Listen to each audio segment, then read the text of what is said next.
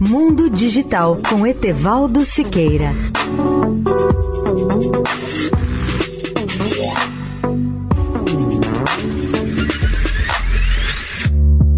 Olá, ouvintes da Eldorado. No espaço não podemos ouvir um buraco negro emitir sons desarticulados ou não, ou gritar, mas aparentemente podemos ouvi-lo cantar. Essa foi a conclusão de astrofísicos da NASA quando operavam o observatório de raio-x Chandra e detectaram um padrão de ondulações de brilho de raio-x de um aglomerado gigante de galáxias na constelação de Perseu.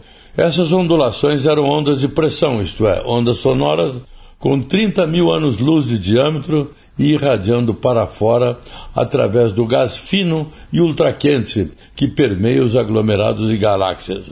Essas ondas eram causadas por explosões periódicas de um buraco negro supermassivo no centro do aglomerado, que fica a 250 milhões de anos-luz de distância e contém milhares de galáxias.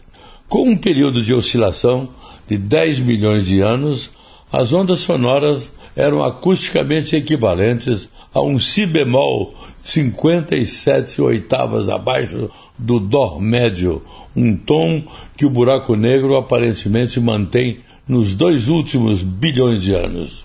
Os astrônomos suspeitam que essas ondas atuem como um freio na formação de estrelas mantendo o gás num aglomerado muito quente para se condensar em novas estrelas. Os astrônomos do Chandra recentemente sonificaram essas ondulações, acelerando os sinais para 57 ou 58 oitavas acima de seu tom original, aumentando sua frequência em quatrilhões de ciclos. Leia o especial, o artigo que eu publico sobre o tema no portal mundodigital.net.br. Etevaldo Siqueira, especial para a Rádio Eldorado.